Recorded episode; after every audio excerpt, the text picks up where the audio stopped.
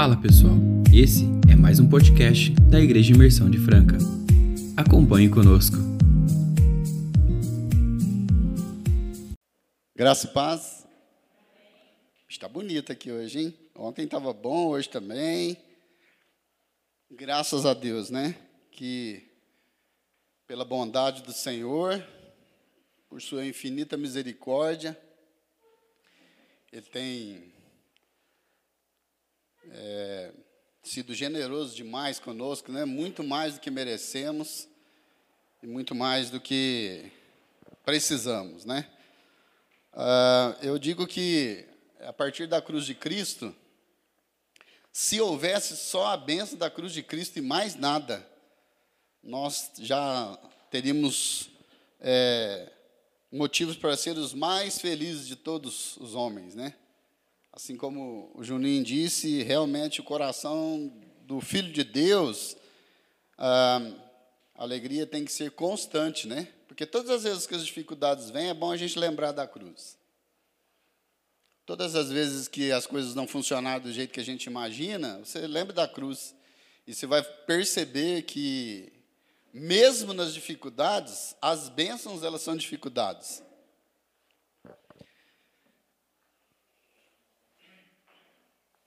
Quero que você abra a sua Bíblia em Salmo 139. Salmo 139 é um salmo muito, muito, muito conhecido, né? Salmo 139.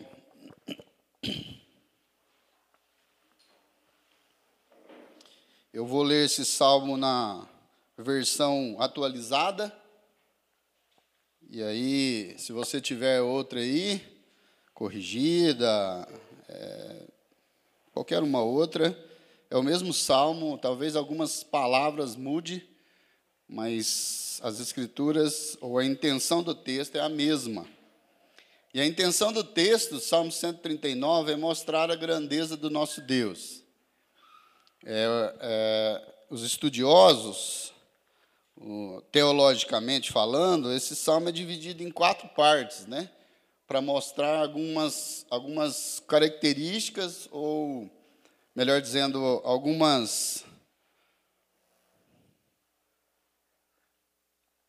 Alguns atributos desse Deus.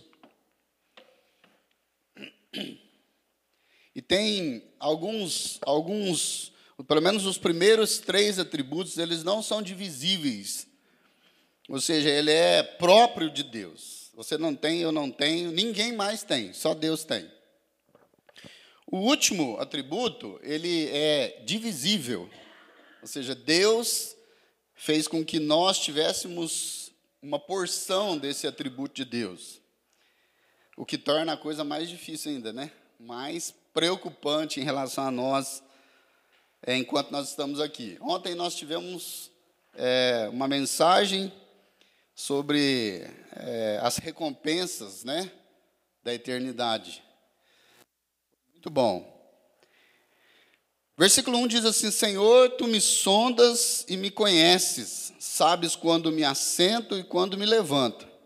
De longe penetras os meus pensamentos, esquadrinhas o meu andar e o meu deitar, e conhece todos os meus caminhos. Ainda a palavra não me chegou à língua, e tu, Senhor, já a conheces toda. Tu me cercas por trás e por diante, e sobre mim pões a mão. Tal conhecimento é maravilhoso demais para mim. É sobremodo elevado. Não posso atingir. Para onde me é, ausentarei do teu espírito? Para onde fugirei da tua face? Se subo aos céus, lá estás. Se faço a minha cama mais, no mais profundo abismo, lá estás também. Se tomo as asas da alvorada e detenho nos, me detenho nos confins das, dos mares, ainda lá me haverás de guiar a tua mão, e a tua destra me susterá. Se eu digo às trevas, com efeito, me encobrirão, e a luz ao redor de mim se, é, se fará noite. Até as próprias trevas não te serão escuras. As trevas e a luz para o Senhor, para Deus, é a mesma coisa. Pois tu formastes o meu interior, tu me tecestes no seio de minha mãe. Graças te dou, visto que por modo assombrosamente maravilhoso me formastes.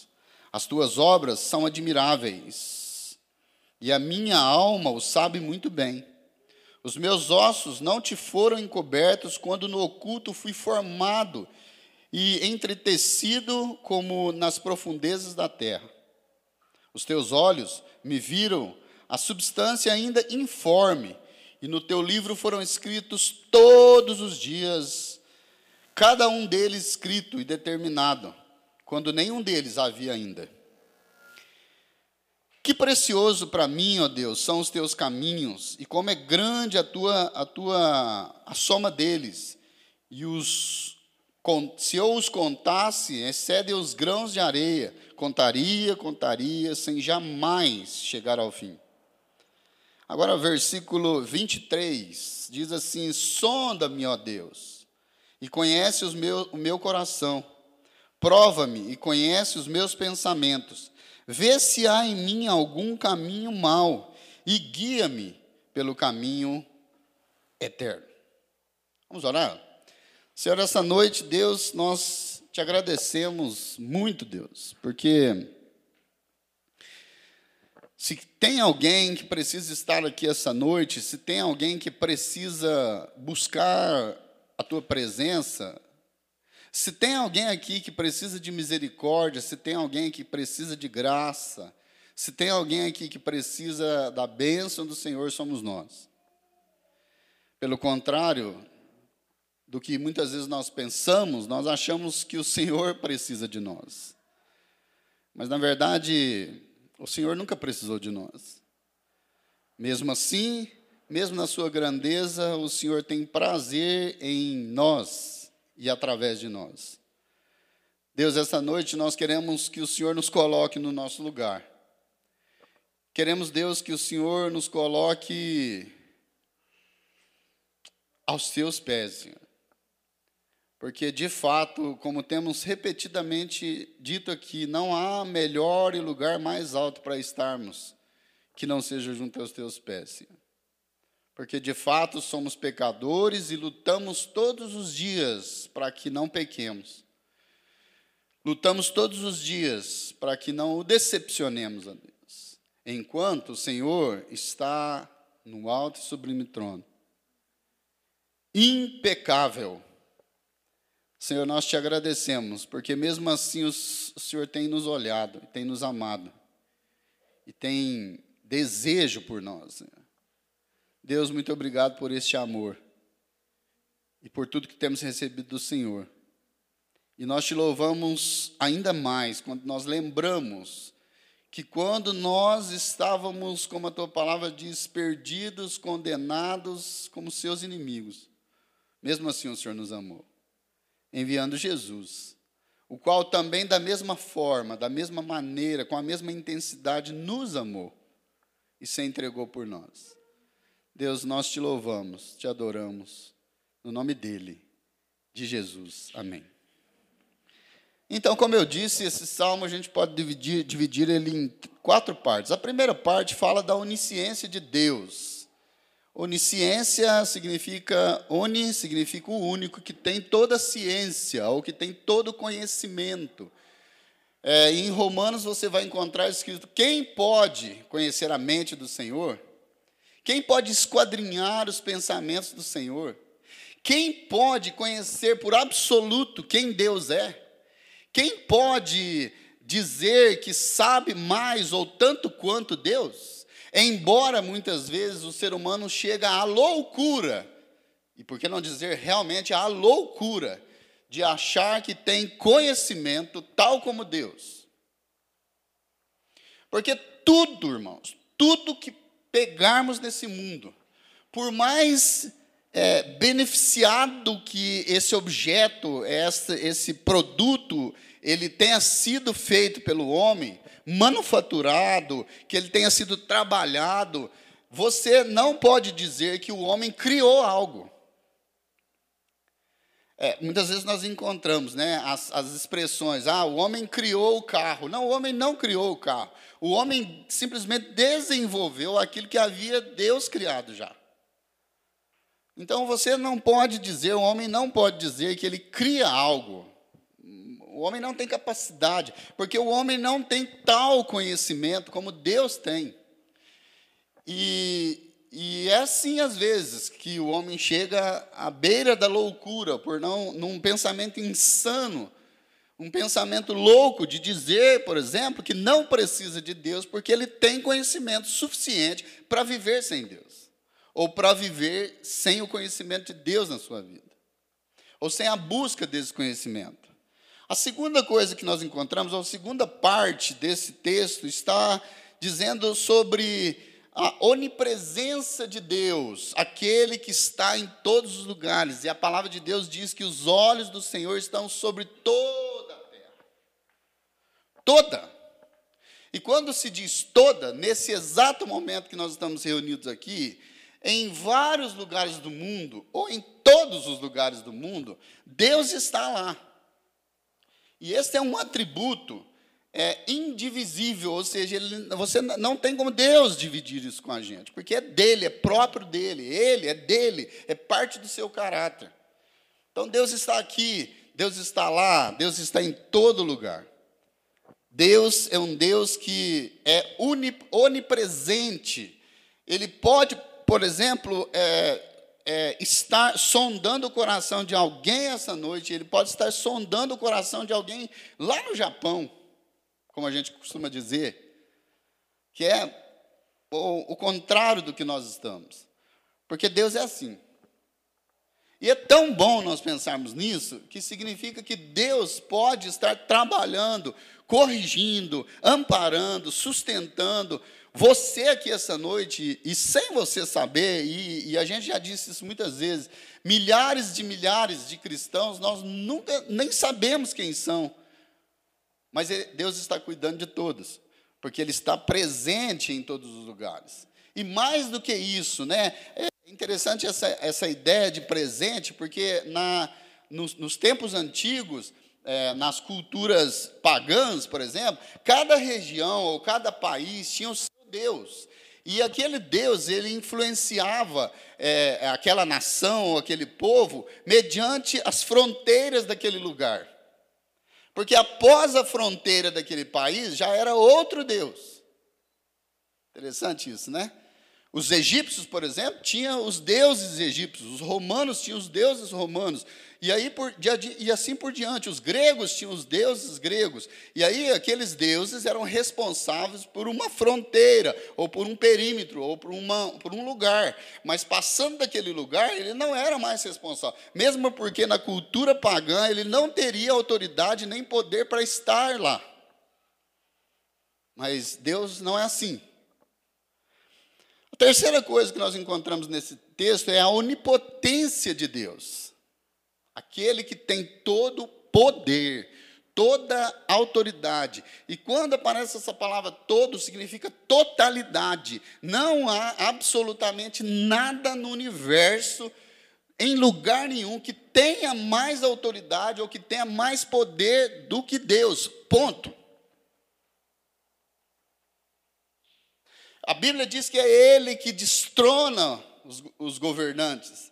É Ele que, que põe no trono um governo, que tira do trono um governo. É Ele que dá ordem à natureza. É Ele, e, e eu gosto do texto que diz assim: que os céus proclamam a sua glória e o firmamento anuncia as obras Basta você olhar o mar, basta você olhar as matas, basta você olhar a natureza. É espantoso é loucura alguém dizer que isso não é uma criação de um Deus soberano. É loucura quando nós olhamos para o corpo humano, para aquilo que você é, para aquilo que Deus colocou em você, uma mente fantástica, um corpo que funciona perfeitamente, moléculas, células, tudo funcionando, tecidos. E é, é, loucura alguém dizer, olha, isso é um fruto de um acaso, isso é o um fruto de, de, uma, de uma explosão. É loucura. Porque somente uma mente sobrenatural, e mais do que sobrenatural, total, é capaz de criar como foi criado o ser humano. E não só o ser humano, mas o seu habitat, a, a terra, o planeta, as constelações e tudo que existe. E a quarta coisa que o texto nos fala é sobre a santidade de Deus. E essa santidade Deus divide conosco. Não no, te, no termo é, total da palavra, mas esta você pode, eu posso, nós podemos buscar sermos parecidos com Deus, porque ele disse, sede santos, porque eu sou santo. Ele não disse, sede onipotente, porque eu sou onipotente. Sede, é, é, esteja em, em todos os lugares ao mesmo tempo, como eu estou.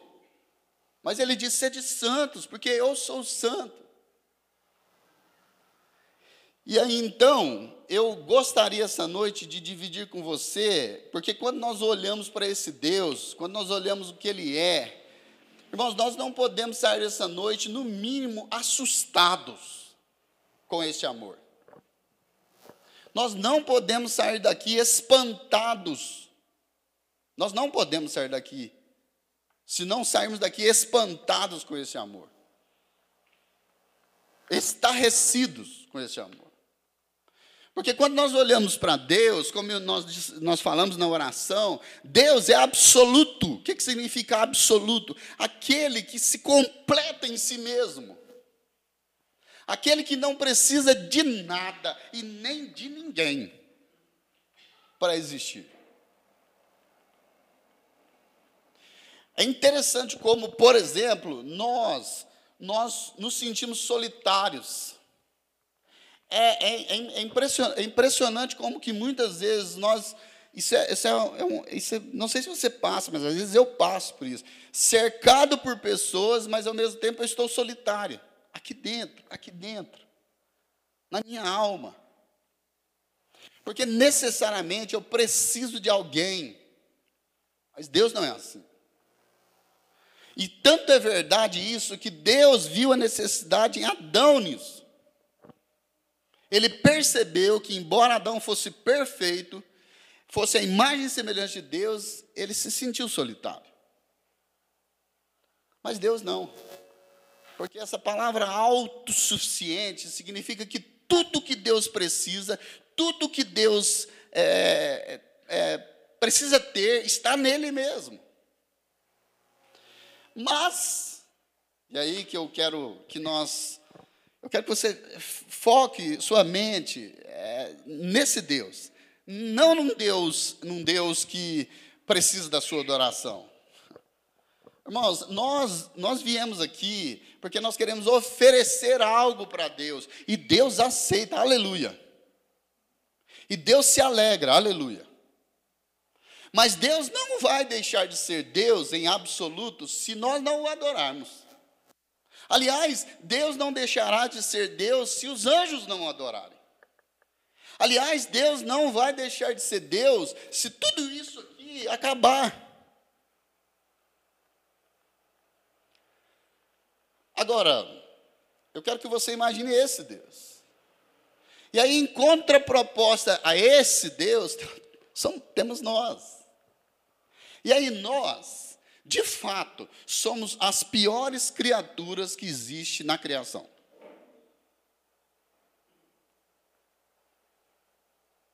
Eu vou te falar por quê. Quando um cachorro te morde, muito provavelmente é porque aconteceu duas coisas. Ou porque ele se sentiu ameaçado, ou é porque ele está com fome. Um cachorro nunca vai dizer, olhar para você com um coração de maldade, com um coração permeado pela, pela maldade, e dizer: Eu vou morder na canela da Letícia. Hoje eu não estou bom. Porque a criação é assim. Aí, embora a Bíblia fala que a criação geme em si por causa do pecado, mas a criação não é provocadora do mal. Ela não se tornou maldosa ela sim é fruto, ou ela sim sofre as consequências da minha, da sua maldade. Então, portanto, eu afirmo categoricamente: nós somos a pior, a pior criação que Deus já criou. Nós nos tornamos, aliás, a pior criação que Deus criou. Então, nós, nós, nós, quando nós comparamos com Deus, olha só, nós somos finitos, a nossa finitude, ela nos assusta. É, esses dias, até conversando com alguém, alguém disse: Nossa, é, é, diferente quando alguém que tem o Senhor Jesus morre quem alguém, e quem não tem o Senhor Jesus morre. É fato. Ou pelo menos deveria ser diferente. Mas não adianta você me dizer que você está 100% preparado para a morte ou para a separação. Nós não estamos, irmãos. Porque a finitude nos assusta. Nós somos tão frágeis, tão frágeis, que a palavra de Deus diz que nós somos como é, o vento. Nós somos como uma planta que nasce, viceja, fica bonita, murcha, cai e morre. Nós somos como neblina. Nós somos como um vapor. Nós somos assim. Passou a sua vida, passou a minha vida. Nós somos aqueles que constantemente têm que cuidar para que a gente não se afaste de Deus.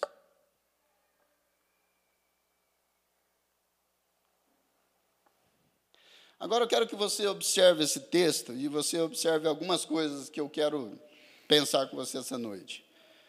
Mesmo assim, entretanto, contudo, Deus te ama. Entretanto, apesar de você, e apesar daquilo que você é, e apesar daquilo que você faz, Deus ainda te ama.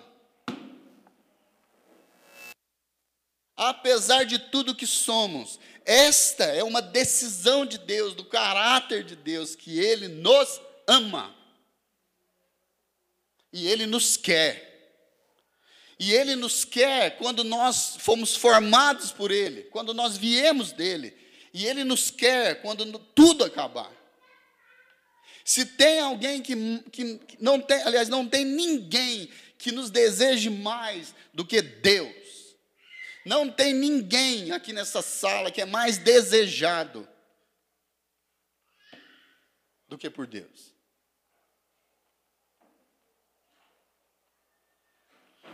Primeiro eu quero pensar sobre a disponibilidade que esse Deus tem a nosso favor. A disponibilidade.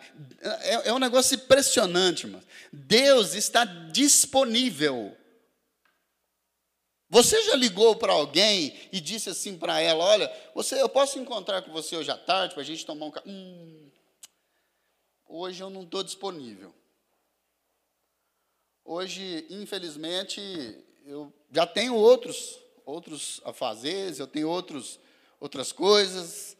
Eu não estou disponível para você essa noite. Isso nunca vai acontecer com Deus. Nunca Deus vai ouvir a sua oração de confissão, a sua oração de arrependimento, a sua oração de adoração, a sua busca com Ele, e Ele vai mandar o arcanjo lá na agenda dele, e o arcanjo vai voltar e falar: Senhor, o senhor tem um compromisso aqui, que é lá, lá não. Está tendo lá uma guerra lá no. Então o senhor não, não tem tempo, não. Porque você lembra que Deus é onipresente, onisciente, onipotente? Então pense comigo, eu quero que você pense comigo. Enquanto Deus está lá sim, cuidando para que uma guerra civil, uma guerra nuclear, uma guerra global não aconteça, Ele está lá no seu quarto. Com você. Porque Deus nunca vai dizer não quando você o busca de coração. Ele é um Deus disponível. E você está aqui essa noite e você tem que pensar isso. Eu estou aqui porque Deus quer que eu esteja aqui. Ele está disponível. Esse Deus soberano, esse Deus tremendo, ele está aqui por você, por cada um de nós individualmente. Ele veio aqui por causa do Sirdinei, ele veio aqui por causa do Breno. E essa é a beleza de Deus, que ao mesmo tempo ele não precisa reunir um grupo de gente e precisa pegar o microfone, porque ele não consegue falar ao coração de todo mundo ao mesmo tempo. Porque ele é Deus. Portanto, ele está disponível quando você ora, quando você fala, quando você canta, ele está disponível a você 24 horas por dia, durante toda a sua vida e durante a eternidade, para sempre. segunda coisa que eu quero que você pense é exatamente essa presença, além de estar disponível, é estar presente. Porque nem sempre estar disponível é estar presente. Porque eu já fiz isso muitas vezes. Eu estava disponível para alguém, e alguém estava na minha frente falando, e eu estava em outro lugar. Confesso para você que muitas reuniões já aconteceu isso. Sabe o que é o corpo presente? E a alma ausente? Mas Deus é disponível, está disponível, e além disso, Ele está aqui, ouvindo. Porque além disso, Ele está presente. Outra coisa que eu quero pensar com você é a afinidade que Deus quer ter conosco. A afinidade que Deus quer conosco. Cada um de nós, cada um de nós é uma joia preciosa para o Senhor. Não há, não há nenhuma, nenhuma meritocracia para que Deus te ame mais ou te ame menos. Não é por aquilo que você faz, é por aquilo que você é.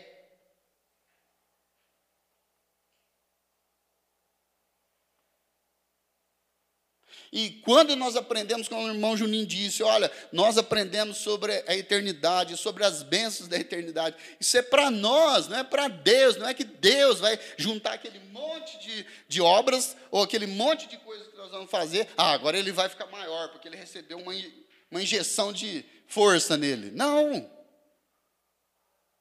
São heranças nossas.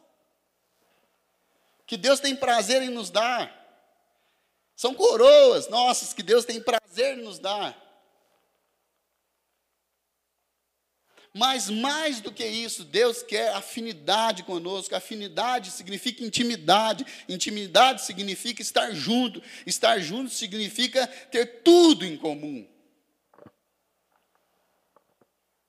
Pois o próprio Senhor Jesus diz: Pai, a minha oração é que eles sejam assim como nós, um só unidade com Deus, afinidade. A outra coisa que Deus quer para nós é amabilidade. Sua amabilidade, é, é, é, Ele está aqui disposto a distribuir conosco. Amabilidade significa querer bem, fazer o bem. E aí não há símbolo melhor para citarmos do que um pai que ama seu filho, porque às vezes o filho acha que o pai só ama quando ele dá, quando ele faz, quando ele diz sim. Mas talvez essa não seja a maior prova de amor. A maior prova de amor por um pai é quando ele diz não. Agora não. Isso vai te fazer mal. E a amabilidade do Senhor está nos cercando. Ela nos envolve. E é Ele que sabe os pensamentos de bem que Ele tem para nós e não de mal. Porque Ele é amável. E por fim, são as inúmeras possibilidades que esse Deus tem derramado sobre nós. Possibilidades. Dons, talentos, inteligência, criatividade. Tem aberto as nossas mentes para as coisas novas. E é surpreendente quando nós ouvimos pessoas fazer coisas. Uau! Eu digo lá na serralheria, eu brinco lá muito, eu falo assim, tem dia que eu faço coisas lá que eu faço assim, uau! Que isso, hein? Foi eu mesmo? Mas tem dia que eu faço coisas que eu faço. Mas elas são possibilidades. Possibilidades de mudança, possibilidade de crescimento, de desenvolvimento, de aprender. Esse Deus que é cheio de possibilidades, que não há uma vertente absoluta, e a vertente absoluta é Jesus, mas passando disso, ele tem planos para nós. E são planos individuais, são planos exclusivos, personalizados para cada um de nós. O que eu quero, às vezes, não é o que o Eliezer quer. Mas o que Deus quer é o melhor para mim e para ele. Porque Deus é um Deus de possibilidades.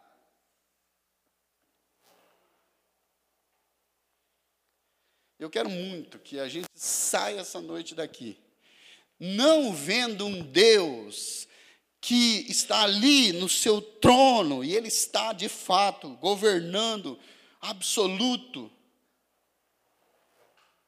ele está ali, e os seus olhos estão em todos os lugares, e nós aqui como formiguinhas, e aí quando nós erramos, Deus faz. Ah!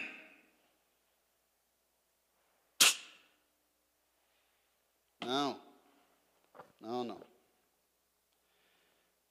O texto de, de Salmo 139, Davi diz assim: Ah, ele me cerca ele me cerca por trás, ele me cerca pela frente, pelos lados. Os seus braços são enormes para me abraçar. Os seus braços são enormes para abraçar a humanidade. Os seus braços são enormes. O mundo é uma, uma bolinha de gude e, e, diante dos braços acolhedores desse Deus.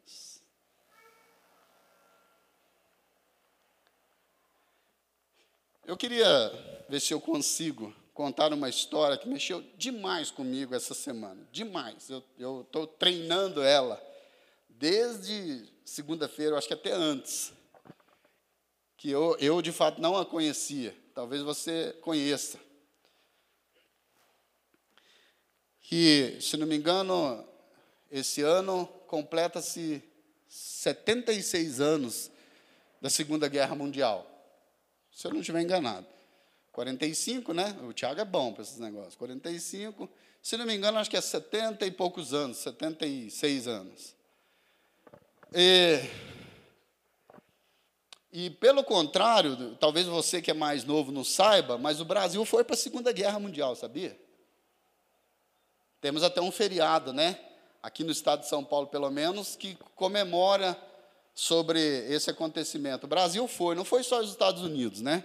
Porque Hollywood, os Estados Unidos é os caras. E, de fato, eles foram fundamentais para que, que a guerra acabasse. Mas o Brasil foi. E na época que o Brasil foi para a Segunda Guerra Mundial, quem era o presidente era Getúlio Vargas.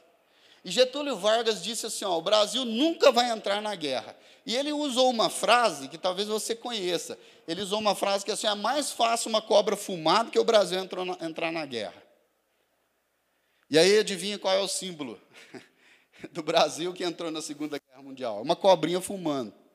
Porque de fato o Brasil entrou na guerra. E aí, como missão, né, como missão para que as tropas brasileiras, que elas foram espalhadas pela Europa, ou por vários lugares, mas uma, uma, um pelotão, vamos dizer assim, um, um pelotão, ele foi destacado para é, subir um monte que se chamava Monte Castelo.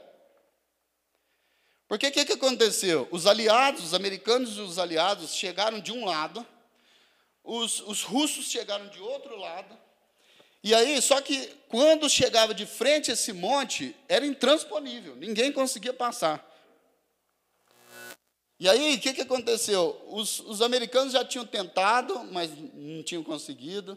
Os russos tentaram, os ingleses tentaram, os franceses tomaram a coça nesse lugar. Por quê?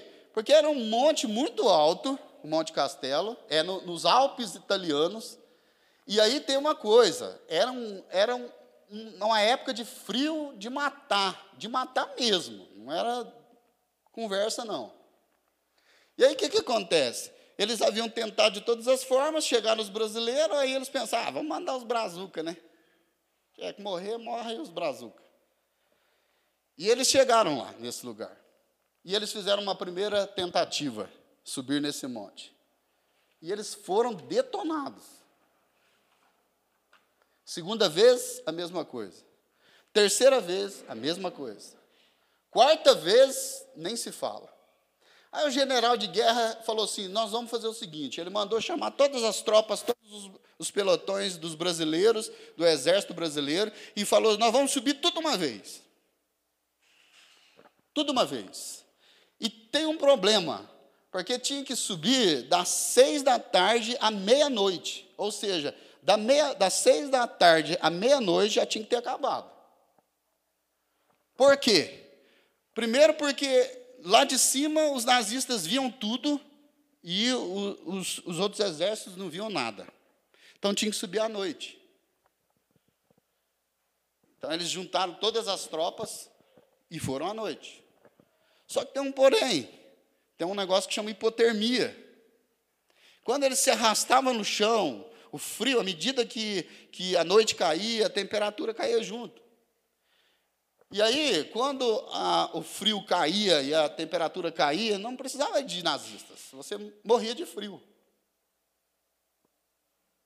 Eles juntaram todo mundo, parecia um negócio insano, loucura, e juntaram, e eles tudo subiram, foram subindo, e, tem, e, assim, e, a, e deu mais ou menos meia-noite, e o negócio estava trágico. Já tinha morrido tanta gente, tanta gente, que aquilo ali já parecia ser uma missão suicida.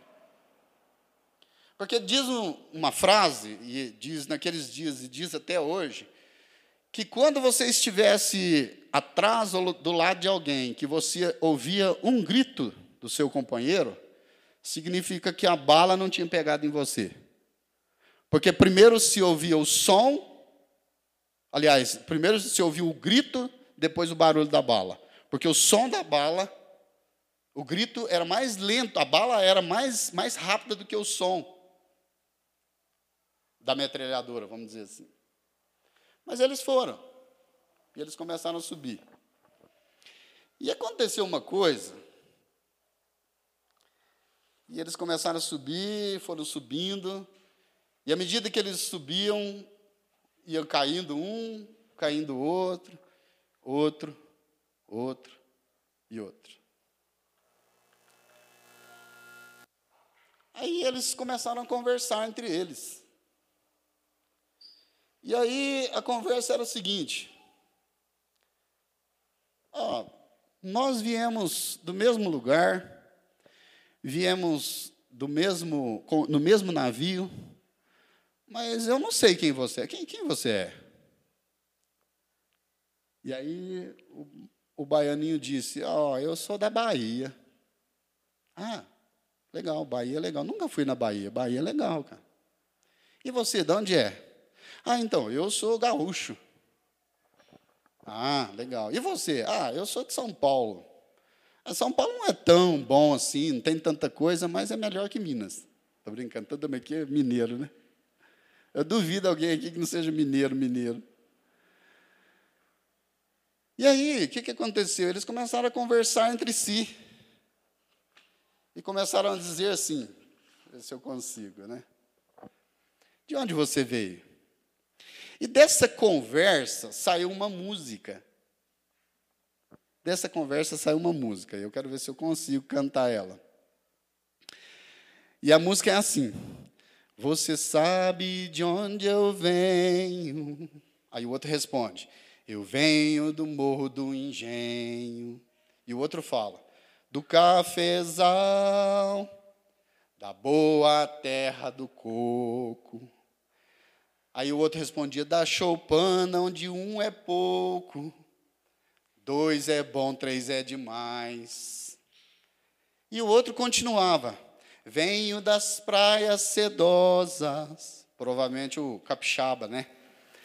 Montanhas alterosas, esse é o mineiro, né?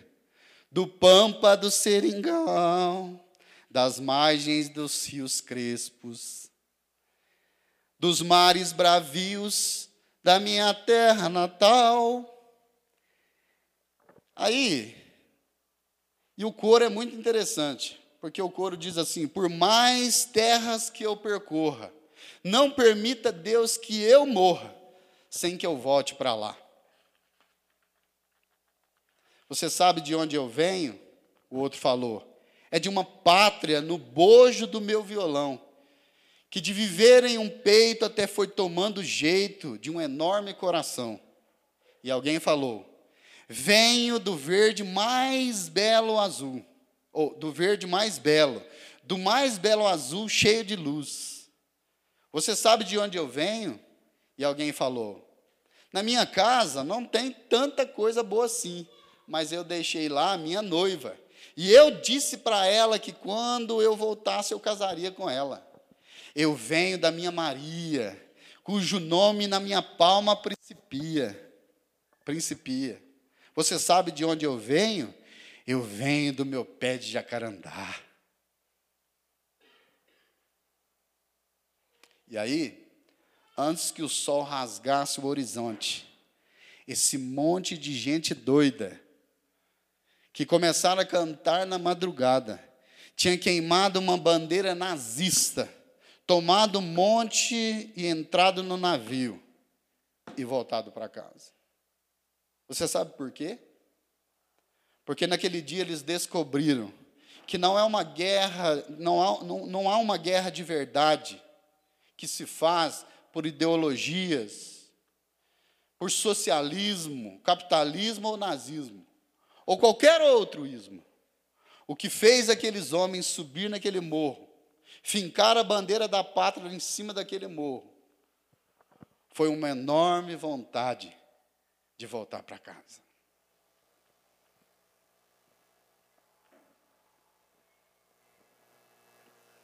Não era para conquistar território, era para voltar para casa.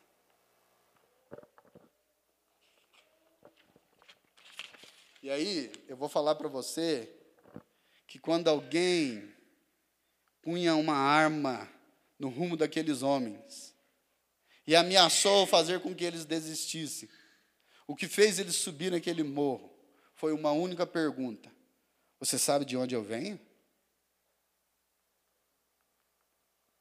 Porque eu e você, nós passamos o tempo todo sendo violentamente tentados a viver uma vida muito abaixo daquilo que Deus tem para nós.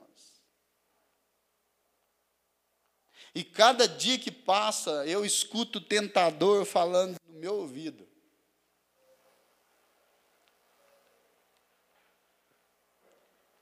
Que aqui é que vale a pena. E quando eu abro a tela do computador e a internet está lá, o inimigo sussurra no meu ouvido: Ó, oh, tem coisa legal aí para você, hein? E aí o Espírito Santo sussurra no meu ouvido: Fala para ele de onde você veio.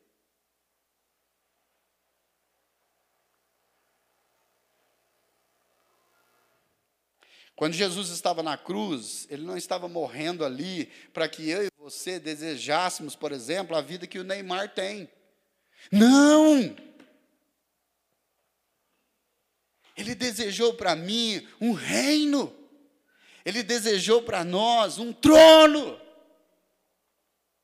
É muito mais do que paixões do mundo. É muito mais do que essas coisas terrenas. É muito mais do que é, do que é perecível. E quando o inimigo chega para nós e diz: Olha, é aqui, a felicidade é aqui, as concretizações dos sonhos são aqui.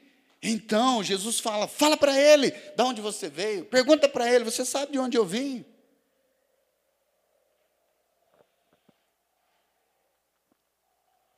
Porque cristianismo, cristianismo não tem a ver com o que você tem ou com o que você faz, mas tem a ver com o que você é. E nós somos filhos. Filhos.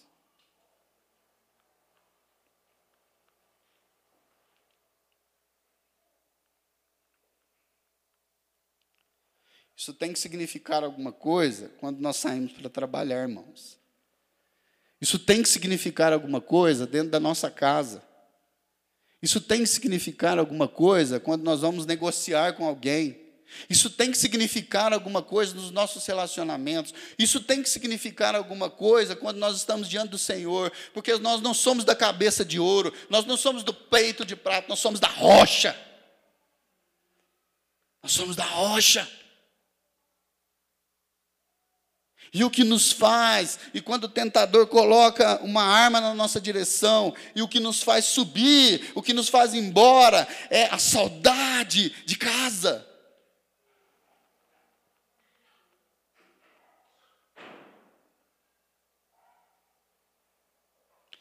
Porque a minha oração essa noite é que eu e você, a gente desfaça as bagagens que a gente faz, que a gente arruma.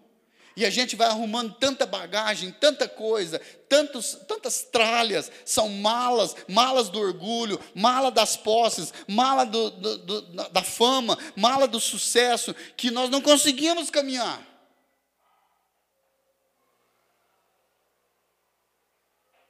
Aqueles homens tinham um uniforme, eles tinham uma arma e eles tinham uma esperança que era voltar para casa. E quando alguém perguntava como você conseguiu subir lá, queimar uma bandeira nazista, fincar a bandeira da pátria, o que você sentiu? Saudade de casa. Saudade da minha boa terra. Irmãos, que nós terminemos essa noite com o nosso coração cheio de saudade do céu. Porque afinal, é para lá que nós vamos. Porque afinal, é para isso que guerreamos. Não são ideologias, não são conquistas de terras, mas é um desejo enorme dentro do nosso peito de ir embora. Vamos orar. Senhor, nós te agradecemos, Deus. Oh, Deus.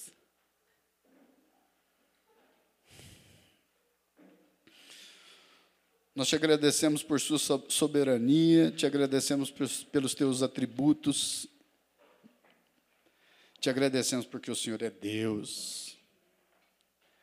Te agradecemos pelo teu poder, te agradecemos pelo teu conhecimento, pela sua onisciência, grandeza, santidade. Te agradecemos, Deus, porque a comparação é infinitamente grande, Deus. Quando nós olhamos para nós, miseráveis pecadores, que mesmo sendo salvos pela sua graça, todos os dias lutamos, lutamos para não perder o foco. Lutamos todos os dias para não perder a visão do céu. Lutamos todos os dias para não amar o que é perecível, para não trocar aquilo que é perecível por aquilo que é eterno, Deus. Oh Senhor, não deixa morrer no nosso, no nosso coração a imensa vontade de ir embora. Mas enquanto nós estamos aqui, Senhor, e somos todos os dias violentamente confrontados pelo diabo, pelo tentador, por nossa carne, pelo mundo, dizendo que, dizendo que a felicidade está aqui, e aqui é que vale a pena. E nós ouvimos o Teu Santo Espírito dizer: diga para eles, fala para eles, de onde você veio. Nós viemos de Deus, nós viemos deste amor, nós viemos da conquista da cruz de Cristo, nós viemos da conquista da ressurreição de Cristo, nós viemos do coração do Pai. Nós viemos desse amor que nos cobre, que nos acolhe, nós viemos, ó Deus, do Senhor.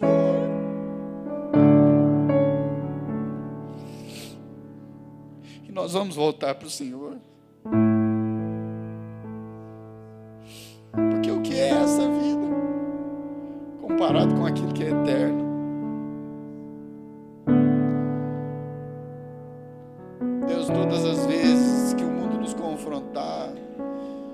Sejamos ousados para dizer: nós não somos daqui. Nós somos do coração do Pai, cobertos, acolhidos por este amor. O Senhor nos ama e basta. O Senhor nos quer e basta. O Senhor nos deseja e basta. O Senhor é lindo. Muito obrigado, Deus. Na nossa fraqueza, na nossa insignificância, nós dizemos: Te amamos, Senhor. Te amamos, Senhor. Amém, Jesus.